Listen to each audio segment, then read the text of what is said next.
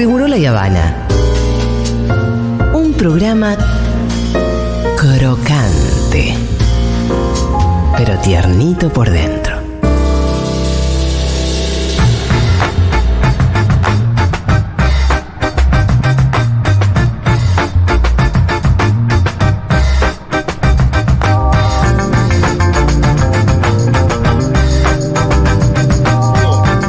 Tal, Juan Macar? ¿Cómo estás? Ah, ya, se me disparó algo. ¿Cómo están, eh, queridos? Bueno, eh, Finalistas del mundo, ¿cómo están? Bien, bien. ¿Están Muy finalistas. tensos? Yo no sí, te- está tenso, está tenso. Mirá. ya se puso tenso. Noté un cambio. Sí. Tengo dos amigos que viven en Madrid, entonces Ajá. siempre preguntan, tenemos un grupo de cuatro y todo el tiempo preguntan, ¿cómo está el tema? ¿Qué pasó? Sí, ¿Cómo, cómo sí. está la calle? ¿Cómo están Y ustedes? yo le dije, viste que de la euforia de la celebración del otro día, hubo euforia el otro día también, Sí. y después ya ayer cambió el chip. Se puso tenso. Más nervio, pero ojo, ¿eh? es el Sí. nervio de la escaloneta. de Pero para mí la gente ya. no, yo- hoy nos peleamos con los oyentes, un desastre hicimos. Bueno, por eso ahí está, ¿ves? Esa es la tensión que Sí. existe. ¿Te peleás? Que Te peleás, te peleás, te peleás. Yo igual eh, tengo confianza, pero Sí. allá, ¿eh? Sí, sí, yo también, ¿eh? Con Muchísimo. mucha confianza Sí, sí, tengo. sí, sí, tenemos todo para ganar. Aparte de algunas... sí- Bien, me gustan la- la- las... La, eh, que la. Casualidades, ¿viste la, Sí, la la- fecha de el árbitro, por ejemplo. La fecha de Nace el nacimiento 7 del de enero. El mismo 7 de enero nació el árbitro del Mundial 86. Sí, eh, eh, sí, sí, el día no el año, ¿no? Pero- Bueno, 7 de enero. 7 de enero. 7 de enero. La selección va a jugar con la camiseta titular. sí. Sí. Las últimas 28. dos finales que hemos perdido son con la suplente. En el caso del azul, igualmente el azul ahora no jugaba porque está esta hermosa violeta, muy linda camiseta esta. Es linda la violeta al final. Viste que no se puede conseguir en ningún lado igual ahora ya. ¿Ah, no? Hay- no hay un- Estaba leyendo No, no se que la, consigue nada, la nada. camiseta de Messi, de Lionel Messi, la camiseta que. No, eh, todo que lo que se consigue es. eh, eh, la realidad, sí, en cualquier esquina la conseguís, lo que no conseguís Bueno, es, exacto, es la de Adidas. Claro, la si, original. Si vas por 11 la conseguís, Sí, porque están claro. los Once hay muchachos. un millón. Las que vos quieras tienen ellos. Eh, No, en el 11 tenés de Argentina que dice que, que anda para allá bobo. Sí, ¿En serio ya? Sí, sí. vamos. esa la quiero yo. Y hablaron de promesa, estaba escuchando que hablaron de Sí. promesa. Sí, yo, sí, bueno, hago la de la coca. ¿Promesa, Juanma? Yo definí tatuarme. O sea, entiendo que ¿Cómo van a estar es los una promesa tatuadores, válida, eh? pero mm, me voy a tatuar el número 10 de Diego Armando Maradona y de, si todo sale bien, Lionel Andrés Messi. ¿No? Qué lindo. Que son las dos personas. Hay, Argentina jugó seis finales. Las últimas cuatro son dos con Maradona, dos con Messi. Sí, sí. Es, es- es- listo. Ya está. Sí. Es hora de ponerlo en la piel. Y hay una que está hace casi 100 años, digo, la, la primera quedó lejos. Lejos, lejos, lejos. Pero aparte hay que ganar también por lo estadístico, porque Francia tiene dos. Bueno, está todo. ¿No? Sí. Francia ya, se- ya está. Porque aparte ya- los ya está franceses viendo son dónde- franceses. Pero están viendo dónde ponen la estrellita lo de No, Francia. no, no, no. Estos muchachos que sabían de perfume, como dijo Gorosito, que los cargaba. ¿Qué me viene a hablar de fútbol si solo saben de perfume? Decía en un momento tipo Gorosito. ¿Qué me viene a hablar de sufrimiento si hace eh, 250 años que no sufren? Bueno, no, sí, la invasión de los nazis. Bueno, desde hace 70 años. no Es un pueblo que no tiene grandes No problemas. tiene ¿no? grandes problemas, No, vamos. ¿Cuántas, cuántas, cuántas, cuántas eh, jornadas de vacaciones tiene? Las que quiera, digamos, ¿no? escucha. Si vos que necesitas niñera, te la pone el Estado en El Francia. presidente no se caga de risa de los sindicatos como pasa acá con, con Macri, bueno, expresidente, ¿no? qué sé yo, no tienen eh, problema, ¿no? Como nosotros, el, único pueblo que merece de verdad celebrar esto, es- ya sabemos quién Por es. lo que le importa y por el sufrimiento, Después tenés de los jugadores, de los, de los grandes jugadores que van a estar mano a mano, frente a frente el día domingo. Uno ya levantó la Copa del Mundo, Kylian Mbappé. Listo, amigo, tenés 23 años. Chau, nos vemos, Andine. Si querés, después en Estados Unidos por ahí tenés otra chance. Eh, Lionel Andrés Messi probablemente sea la última ocasión. Ojo que Ojo. yo lo pongo a doble. yo Para mí le yo da lo para pongo doble más. 5 en Estados Unidos ¿Qué también. tiene, 35? Sí, tiene 35. va a tener 38. ¿eh? Va a tener Pero podés 38. jugar, entrar un rato. Cumple 39 durante el. Lo pones de 5 un poquito más atrás, no tan en la marca, más de proyección, ¿no? Más, Sí, más sí, vago. para mí le da. Eh, y aparte, ¿qué, Sí. bueno, qué sé yo, si, si, la leva- si sale con lo que tiene que salir, viste que nadie quiere decir No, nada. no, de- si salimos campeones del mundo, hay que Ahí está. decirlo, sí. Si salimos campeones del mundo. Ahí está, me gusta. Este señor va al frente. Sí, sí. Yo también digo que puede suceder lo otro, aunque no confío en que vaya a suceder. Mirá, la segunda final de Zidane Sí, la perdió feo Zidane. increíble. Acuérdense de eso. Ah, Zidane gana una Copa del Mundo. me gustan estos datos, me hacen Y bien. después va en el 2006 y La segunda no. la segunda se va aparte expulsado, un papelón por, eh, Horacio histórico. Horacio Elizondo, gran árbitro. Ah, ¿te acuerdas el cabezazo de Zidane? Qué Claro, chiflado. eso Aparte, fue, en una final del es mundo. Todo el un- mundo decía, era favorito Francia. Todo el mundo decía, listo, ya está, denle a este señor la Copa del Mundo porque segunda vez. Y entonces no sé Kylian Mbappé qué puede suceder, ¿eh? No descarto que se vuelva loco con Otamendi. Atención con eso. Sí. Y está muy bien eh, psicológicamente el equipo argentino. Sí, Eso sí, me- sí. psicológicamente está muy bien, muy firme. Se quieren entre ellos, no hay problema. Confiados. Ah, en Francia está este, la- el virus del camello que no se sabe nada. Los franchutes Para tienen mí Hay una Falopa, sucesión de. Vos sí que falopa. una energía negativa. Después vi imágenes desde Qatar donde ya venden cosas de Francia que dicen campeón del mundo. Eso es yeta, ¿eh? Mirá. Le digo, Vendan lo que quieran, ustedes sigan ojalá sea un argentino creativo que esté haciendo esas maldades, Sí, sí, ¿no? sí, sí. después, vi Un que, argentino de- bilardista. después vi que hay otro que ponen ya cómo sería la tercera estrella de Francia. Yo no sé si en Francia están viendo eso, pero si es un argentino que lo hace, felicitaciones. Y además salió un expresidente argentino a decir que está jugando muy bien Francia. Y que Yo creo que ya está jugando a favor nuestro, ¿eh? Sí, yo también. Está aplicando el Mufasa. Yo también, en un momento él le cayó la ficha. Sí, empezó a ¿no? aplicar. Y ya fue a ver a Brasil y dijo, bueno, acá estoy. Tiró el poste ese y a los segundos eh, Brasil tuvo un gol en contra, acuérdense ese partido. Y después de eso, del gol en contra ese, se viene la... Bueno, quedó fuera Brasil. Qué profundo el análisis de Juan Macar. Sí, sí. ¿Vas a hablar de política internacional un poco? Porque también donde está picado es en Ah, Perú. Sí, bueno, vamos a Perú. Vamos a Sí. Perú y sí cambiamos. Perú que ya lo vengamos, por suerte, en el Mundial. Lo vengamos. es el último de sus problemas, pero bueno, le Pará, y Perú en esta situación está viviendo una situación muy fea en términos eh, sociales, políticos. Hay muertos, eh, 18 muertos desde que asumió el gobierno de Dina Boluarte. Aún en esas circunstancias están hinchando por la Argentina, el pueblo Mirá. peruano, que Sigue necesita. eh, importando el mundial. Sí, obviamente, no es la número uno en un país donde eh, en Ayacucho, por ejemplo, que es un lugar del Perú, eh, hubo ayer 7 muertos y 52 Sí. heridos. Es el primer día del estado de emergencia a nivel nacional decretado por el gobierno. Siete muertos asesinados por las Fuerzas Armadas y la policía en un lugar llamado Ayacucho. Y desde que asume Dina Boluarte, y lo decía, el número es choqueante: 18 fa- fallecidos. Es o sea, choqueante, son pero- manifestantes en 8 días, Julia. Pero además, En ocho días. el- el- la conducción de las fuerzas está en manos del gobierno. O sea, la responsabilidad de 18 muertes en 8 días. ¿No es directamente de la nueva presidenta? Yo creo que sí, tengo la interpretación de que sí. Hay, ¿Y qué se está hay diciendo Perú? discusiones, ¿por qué? Porque si Dina Boluarte se bajara hoy del cargo, Sí. quien asume constitucionalmente por sucesión directa es un ex militar que está en el Congreso. Sí. Entonces ahí el debate es, Boluarte, dirección civil de esto que ya no sé qué es, cómo llamarlo, ¿no? Esta situación anómala que ve Perú en este mismo Sí. momento. Algunos dicen es un golpe. Yo- vamos, vamos a sacar Eh, esa, ese- esa discusión. Está es de, de revuelta. Bueno, y lo desplazaron a Castillo. Castillo tiró, como dijo Pepe Mujica hace dos días, un manotazo ahogado, quiso patear el tablero, le salió mal. Castillo sigue detenido, incluso ahora eh, tiene 18 meses de prisión preventiva. Eso avanza, o sea, va a cumplir 18 meses de prisión preventiva Castillo.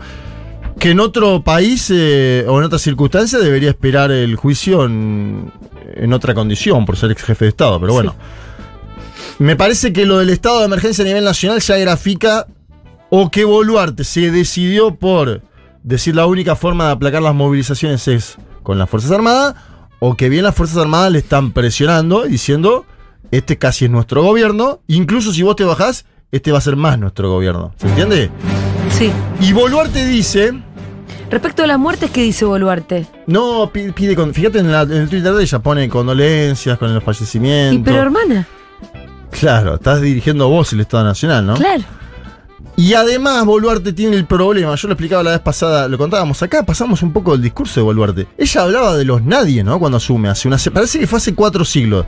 Cuando ella asume dice, voy a gobernar por los nadies. Cuando asume como De- vicepresidenta de Castillo. No, no, no, cuando asume ya como Ah. presidenta, Sí. hace una semana, cuando Castillo hace la aventura eh, por la cual está finalmente detenido, el intento de que cese el Congreso Nacional, hay movilizaciones, ahí ella dice, yo asumo, Castillo intentó un golpe de Estado, ella lo dice en esos términos, es decir, Se despega. se despega, claro, pero también para asumir tenés que despegarte, Y pero sí. dice, mi propuesta es que lo gobiernen los nadies, bueno, porque ella viene del sur del Perú, no es de las, ella no es de la limeña, a mí me parece que la limeña ya la está tallando y le está diciendo, va por acá, hermana, y si no querés, que va- si no querés ir por ahí, bajate que asumimos directamente nosotros. Claro. Eso le dice para mí un segmento de las eh, Fuerzas Armadas. Eh, las imágenes son, están circulando imágenes que parecen de un jueguito Sí, videojuego de los militares. De verdad te digo que es, para mí es asfixiante que esto suceda en América Latina en el año 2022. Sí, porque además esto son las, las Fuerzas Armadas,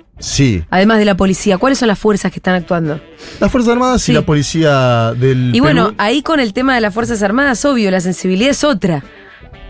Por más que las balas matan, sea de, cual- de cualquiera, de cualquier fuerza, Sí.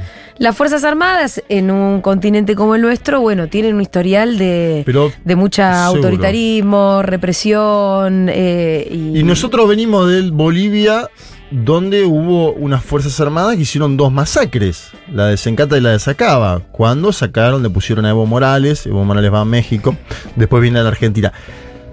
Yo evité al principio encasillar al gobierno de Dina Boluarte, me parece que ya no hay duda que es un gobierno que está al margen de cualquier respeto a los derechos humanos. Ajá. Hoy lo digo, ¿eh? Sí. Lo- ayer fue una masacre en Ayacucho Claro. tipifica como masacre, 7 muertos, 52 heridos, un hospital colapsado donde tuvieron que montar carpas al lado para atender a los baleados. Bueno, habla de una situación dramática. Hay discusiones también entre los jefes de Estado de América Latina sobre qué hacer.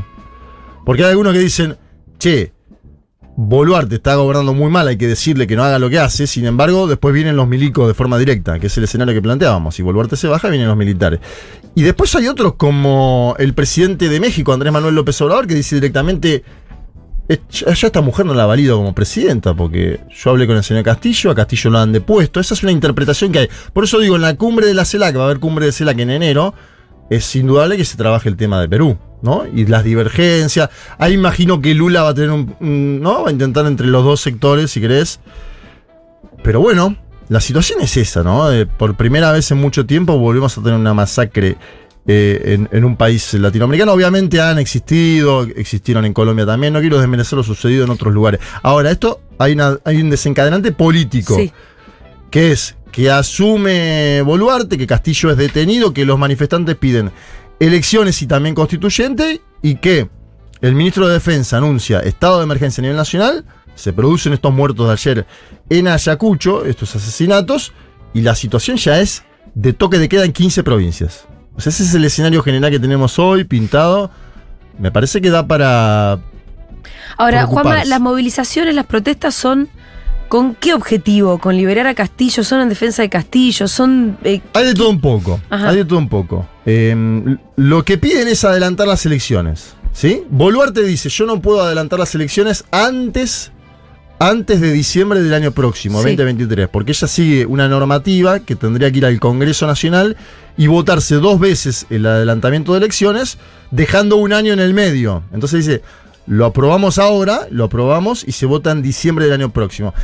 Para los manifestantes es mucho diciembre. Los manifestantes dicen, ¿cómo vamos a votar en diciembre? Entonces, la, Dici- sali- la salida en diciembre del año próximo. claro, por eso falta te un año. es un año. Se- vos podés convocar en cuatro meses si se baja Boluarte.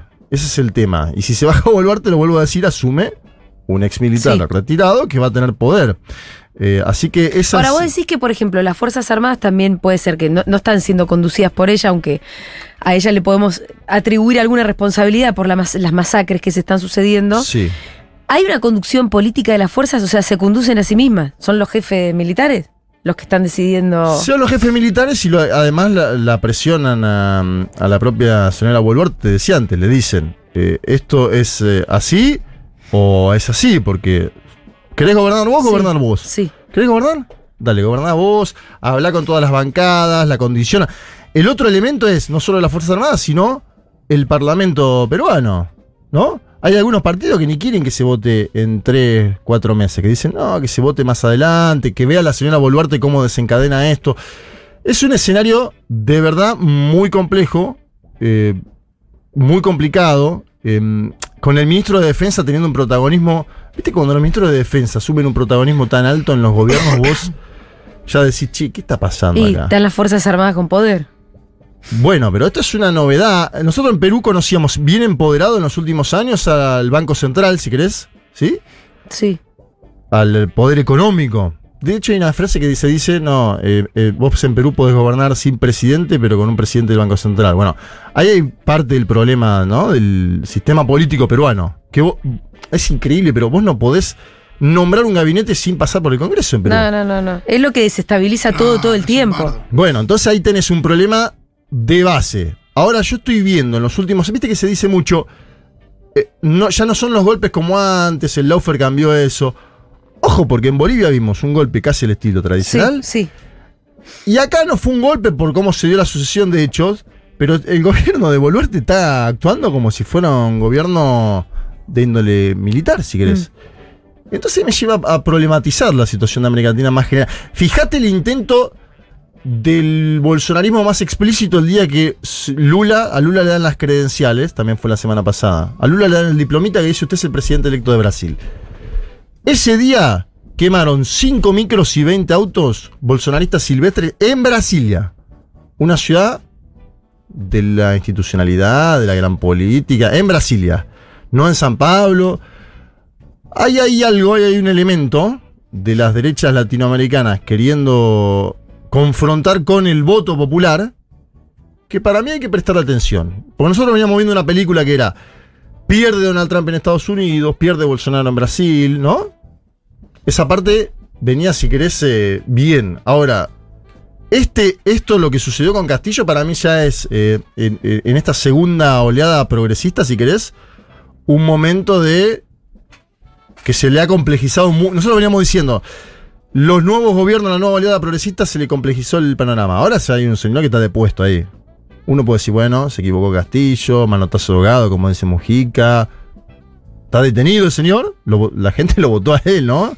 Si bien lo votaron por un margen chico, asume la vice y se produce esta situación de, de inestabilidad.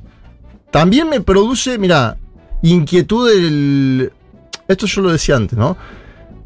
En otro momento latinoamericano, vos hubieras tenido en este momento una unidad de parecer sobre qué sucedió en Perú, cómo seguir, Claro. que se junten los cancilleres. Hay dudas y las dudas obedecen también a este momento. En el que no hay, no hay conducción política. Bueno, ahí está clara, el problema, no hay conducción política. Sí. Porque Lula en su momento, y yo creo que en ese momento atiradamente dijo, la verdad, la que tiene que asumir es la, pres- la vicepresidenta. Asumió Boluarte. Lo que pasa es que Lula no sabía, como no sabíamos ninguno ¿Cómo de iba a ser este gobierno de Boluarte? que Ni- en ocho días Boluarte iba a asesinar 18 personas, o no Sí. Boluarte, si querés las Fuerzas Armadas, complejicémoslo, yo tampoco le quiero caer directamente a ella, pero sé que está presionada por un en todo segmento, caso está descontrolada. al menos descontrolada, presionada. Yo dudaba al principio de esa interpretación que era, se decía, eh, Boluarte va a ser Yaninani, no sé, yo dudaba. Ahora me parece que si vos ves los dos escenarios es bastante parecido. Aun, aunque la señora Boluarte no proviene de la derecha, como si provenía Yaninani, ¿no? No. Yaninani Y no fue, o sea, ella no formó parte de la planificación. No, meses antes. Sí, si querés aprovechó tal vez la torpeza de Castillo. Sí, total. Aprovechó, si querés, la torpeza de Castillo. Lo otro que hay que decir es que Castillo es condenado, ¿no? Prisión preventiva. 18 meses y que de- después de esos 18 meses le van a querer aplicar 15 años, 20 años. Vamos a ver cómo avanza eso. Y tenés mientras un segmento de la población, sobre todo en las provincias más pobres del Perú, que dice liberen a ese hombre. Yo voté por ese hombre. Porque también hay que decir que sacó 50 puntos Castillo. En el balotaje. Sí. En el balotaje. Sí. Bueno, ahí tenemos una situación muy, muy complicada. Bien, Juanma, íbamos a tratar de entrevistar a Anaí No Durán. la tenemos ahí, ¿no? Mm, Di- no está dice 10 apareciendo. minutos, bueno, si no la podemos llamar. Lo que eh, pasa es que se nos hace tarde, ah, se nos hace tarde, y se se nos descuajeringa todo lo que tenemos pensado. No, no, ustedes tienen un programa. Eh, pero bueno, sí, teníamos ganas de entrevistar a la ministra de la mujer de gobierno de Pedro Castillo. Te iba a decir que lo- si no lo ampliamos el domingo, pero el domingo no va a haber programa porque No. la Argentina es finalista del Exacto. Mundial. Después tampoco tenemos programa porque ya viene Navidad, después viene el nuevo, Ya así está, va a haber un mundo de sensaciones 2023. Bueno, pero para cerrar entonces, eh, la ex ministra de la mujer del gobierno de Castillo, ¿duró hasta cuándo? ¿Hasta ahora mismo? ¿Se, se acaba de ir No, con Ana, Castillo? no, o- Ané Durán se fue mm, meses antes, pero Sí. siguió trabajando de cerca con eh, el, el profesor Castillo. Ella defiende al, al profesor Sí. Castillo. Es una de las. Yo siempre trato de interpretar algunos que estaban y se fueron, algunos que estaban pero se quedaron con Castillo. Vos tenés que hablar con todos los segmentos de lo que es la izquierda peruana, los movimientos sociales, populares y demás. Lo que está tuiteando ahora Nay Durán, que digo, Sí. aconsejo que la sigan como para tener una mirada de lo que pasa en eh, Perú eh, son imágenes de todas las provincias movilizadas contra el estado de emergencia y donde dicen esta democracia ya no es democracia, Dina asesina, le cantan directamente a Dina Ajá. Boluarte, como para mostrar, ¿no? Cómo se ve eso desde el, el suelo, estudiantes movilizados, en Ayacucho, lo mencionábamos antes, en Apurímac, que Apurímac es el estado, eh, eh, Apurímac es el lugar de donde es ori- originaria Dina Boluarte. Así que esto es algo también para analizar. Junín, movilizaciones también. Bueno, sigan ahí. Eh, Anaí Durán, que me parece que está mostrando una parte de lo que sucede en Perú. Y me parece que vamos a estar atentos, vamos a seguir viendo cómo cubrimos esto, porque es una crisis institucional, pero ahora está teniendo un desenlace Sí. bastante más choqueante que en, De lo que otra- pensábamos. que en otras temporadas. Sí, ¿no? totalmente. Para hacerlo. Che, tal vez si atiende dentro de un ratito, después de la tanda, podemos levantar las notas y hacerla a ella, me parece. Como ¿no, quieran ustedes. como Aguantemos quieran un ustedes. cachito, pongamos una tanda, vemos si aparece y si no, te agradezco mucho, Juanma. Bueno, como quieran y nos ustedes. volveremos a ver. Nos volveremos a ver, claro. Eh, siempre- pero bueno, si, aparece la vamos a saludar dentro de unos minutos. Bueno, ahora sí, estamos en comunicación con Anaí Durán, es exministra de la Mujer del gobierno de Pedro Castillo. Obviamente estuvimos ya hablando hace un rato sobre la situación en Perú. Eh, ya van 18 muertos por una represión que ya lleva 8 días y estamos preocupados, por supuesto, em, por eso. La comunicación con Anaí, ¿cómo estás? Julia Mengolini y Juan Manuel Carc te saludan, ¿qué tal? ¿Qué tal? Buenos días, ¿cómo están? Bueno, Anaí, la verdad que eh, preocupados y, y con muchas preguntas desde lejos, de pronto es un poco difícil eh, el análisis, ¿no? Yo recién le preguntaba a mi compañero Juanma, que es eh, acá el experto, por un lado, las protestas, ¿qué objetivo tienen? ¿A quién están defendiendo? Y por otro lado, ¿quién, quién está al mando de la represión? Sí, bueno, quizá empezar por decir que ya son lamentablemente 21 muertos, eh, los que suman, tres de ellos menores de edad, eh, la mayoría del epicentro en el surandino, Ayacucho, Cusco, Arequipa, hoy día se ha sumado la selva central, un territorio amazónico indígena, ahí justamente hay otro menor muerto. En verdad es un estallido masivo que lamentablemente era predecible que iba a ocurrir porque la destitución de Pedro Castillo ha sido leída por esta, sobre todo por esta población que son sus votantes, ese 30% de peruanos más excluidos que lo llevó a la segunda vuelta, que lo respaldó todo este tiempo, que está realmente indignado porque sí siente que le han quitado su voto, que se han burlado de, su voto y que además el Congreso no hace ningún gesto de irse. Entonces es una crisis política que en verdad tenía ya acumulado una descomposición del régimen, ¿no? Seis presidentes en siete años, un régimen cada vez más parlamentarista, etcétera, pero que ha tenido sin duda un episodio eh, digamos, una, un gatillamiento, una, una explosión, una implosión muy fuerte al- a, raíz de la destitución que hace el Congreso de Pedro Castillo. Y la población lo que está pidiendo básicamente es el cierre del Congreso. Quieren que este Congreso se vaya. Este Congreso ya tenía 6% de aprobación. Todas las encuestas decían que si sacaban a Castillo tenían que irse todos. Y no lo han hecho, se han burlado, han detenido al presidente, lo han, eh, digamos, expuesto con bastante escarnio, como para, le siguen culpando de las muertes la prensa y el, el Parlamento. Entonces creo que esa es la demanda central, que se vaya el Congreso ya. En segundo lugar, también se está pidiendo asamblea constituyente.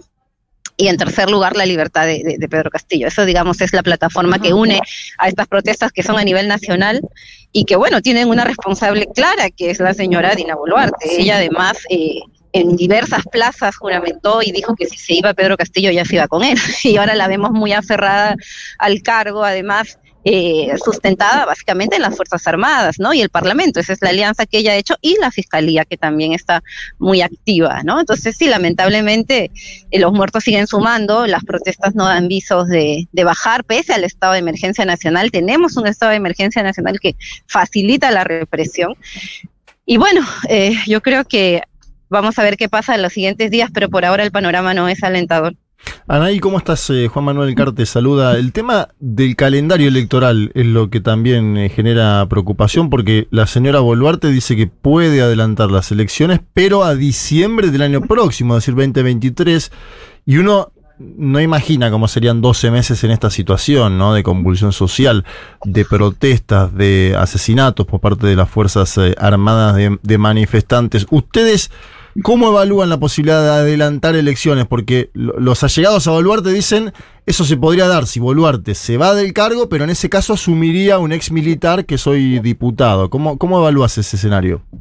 Eso es mentira, ¿no? Ella se tiene que ir y la mesa directiva presidida por este militar también se tiene que ir. O sea, ya hemos pasado por estas situaciones de transición, ¿no? Lo primero que la desconexión de la señora fue tan grande que su juramentación fue hasta el 2026 como si aquí no pasara nada y todos la fueran a aplaudir. O sea, te lo grafico de esa forma para que veas que esto es lo último que se imaginaron era la reacción del pueblo, ¿no? Entonces ella al, domingo, después ya de 10 muertos, dice, no, vamos a adelantar a abril del 2024. Eso era una burla, la gente no quería que se queden 15 meses.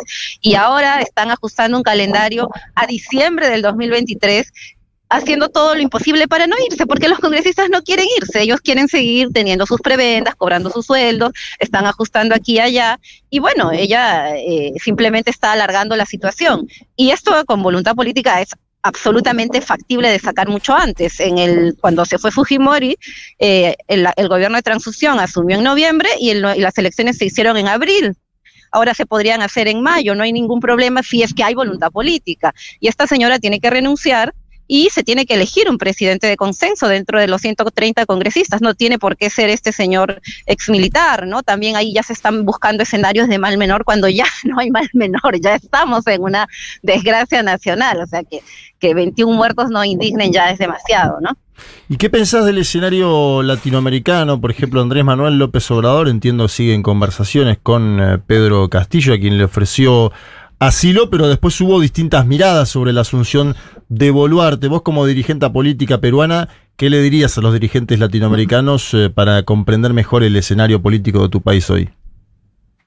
Bueno, yo creo que ha sido fundamental el respaldo que han dado Andrés Manuel, Gustavo Petro, eh, Lucho Arce y, Fernández a, la población que está movilizada y al, al, presidente Castillo, ¿no? rechazando que, este gobierno tenga legitimidad porque no la tiene, ¿no? Y creo que ya el solo hecho de estar solamente sostenido en las Fuerzas Armadas y policiales y en este Congreso absolutamente deslegitimado muestran que no es un gobierno eh, sostenible, legítimo y democrático, ¿no? El problema bueno, es que ya entran los intereses geopolíticos, apenas salió la declaración de los cuatro presidentes, la embajadora de Estados Unidos fue corriendo a Palacio de Gobierno a darle la bendición a Dina Boluarte. Y bueno, yo creo que también lamentablemente estamos en medio de esta de, esta jugada geopolítica, ¿no? Y Estados Unidos tiene todo el interés de retomar Perú como un, un país, eh, digamos, eh, incondicional, ¿no? ¿Vos decís que Estados Unidos está detrás de esto? No digo detrás, pero está muy interesado en que Dina Boluarte se estabilice, ¿no? Sí. Sí, además justo venía un escenario latinoamericano donde con el triunfo de, Lula se venía viendo una ascendencia de las movilizaciones en Bolivia, por ejemplo, de las movilizaciones de la derecha boliviana. Digo, eh, eh, justo Perú había virado hacia la izquierda con Castillo, un país que históricamente no había tenido gobiernos, si querés, progresistas. Chile lo mismo. Colombia lo mismo, así toda lo que es la, famosa Alianza del Pacífico, y, por ahí estamos viendo ahora, no sé cómo lo ves vos, eh, Anaí, pero que se empieza a cortar, ¿no? Por, por, por un lado, todo este nuevo ciclo progresista que también tiene sus dificultades eh, intrínsecas, ¿no? que siempre las mencionamos. le resulta complicado gobernar. Claro, el, tema es que el tema es que no lo ganan con votos, ¿no? O sea, no se están no están están forzando nuevamente la democracia y están demostrando que cuando la democracia no les es funcional, pues no vale, ¿no? Cuando, como dijo Vargas Llosa, cuando el pueblo no sabe votar, pues ni modo, hay que cambiarle de gobernantes, ¿no? Y para la derecha peruana, pues el pueblo no puede votar por un campesino, un maestro rural, y bueno, están volviendo las cosas al lugar donde ellos consideran que corresponde. Lo que pasa es que la gente ya no está dispuesta a tolerar eso, ¿no? Y, lamentablemente eso está costando vidas. Yo una sola te, te preguntan ahí, ¿cuál es la situación de Castillo? Muy breve, como para comentar, porque entiendo la fiscalía pedía 18 meses, se aprobó de prisión preventiva. Breve, ¿cuál es la situación de Castillo? Bueno, es una situación sumamente arbitraria. Él ya es un preso político, ¿no? Se le eh, apresaba además de una manera ilegal con una vacancia que no era la que correspondía votarse, o sea, ha sido destituido y por eso él también le da el argumento para decir que no ha renunciado y que ha sido destituido ilegalmente. Rápidamente se le saca el fuero de expresidente que le corresponde en casi, digamos, tres días ¿no? Y bueno, ahora se le ha puesto una prisión preventiva en 18 meses también de una manera express, ¿no? Como digo, saltándose totalmente el debido proceso. Ojo, aquí Fujimori no está condenado por intento de rebelión, por el autogolpe, él está condenado por corrupción, ¿no? Entonces se está forzando una figura de rebelión, de un golpe que no se concretó, y se está pasando eh, por encima del debido proceso, lo cual indigna más todavía a la gente, ¿no? Ningún expresidente ha sido puesto eh, eh, en esta situación de manera tan con tanta, digamos, alevosía, ¿no? Ahí sí, y con toda la prensa además procurando hacer escarnio, ¿no? Claro. Eh, Anaí, te agradecemos muchísimo la comunicación. Estaremos en contacto. No, gracias a ustedes. Hasta luego. Era Anaí Durán, ex ministra de la Mujer del gobierno de Pedro Castillo. Bueno. Ahí me parece que nos, nos Aclaró dejó- bastante el aclaró, panorama, ¿no? aclaró bastante el panorama. Eh, Juanma, muchas gracias. A ustedes, chicos. Nos volveremos a ver. cumplir todas las A, promesas. a cumplir promesas y Y a cumplir sueños. todas las cábalas previo. Vos tenés que armar promesa, ¿eh? Sí, yo voy a hacer mi promesa, la voy a pensar, te la voy a consultar a Borrolí. Es más, habría que hacer un fixture de promesas Sí. de todos los integrantes de esta emisora. Totalmente. Y que después se cumpla en Che, caso de que suceda lo que Yo que me despido de la oyentada porque me voy al acto de fin de año de Rintintín. Se quedan en manos del señor Fito Mendoza Paz. Claro que sí. ¿Y qué más quiero decir? Nos vemos mañana en Neuquén, eh, en Cipolletti, en Neuquén, el Alto Valle, toda El la zona, Valle. que venga, que se movilice toda la zona. Eh, vamos a estar ahí, así que. Bueno, nos encontraremos. Me, em, me entusiasma mucho este último, eh, último viaje y el cierre de la gira Futurock 2022, que la verdad que, que fue impresionante la cantidad de, em, de puntos distintos del país que visitamos y darnos cuenta que hay oyentes de Futurock y socies en absolutamente todos los confines de nuestra patria. Así que mañana nos iremos a dar muchísimos más abrazos. Acuérdense, estamos en la Casa de la Bodega, en Tres Arroyos 375, en Cipolletti. Los esperamos ahí y yo me voy hasta mañana. Nos volveremos a ver. Chao.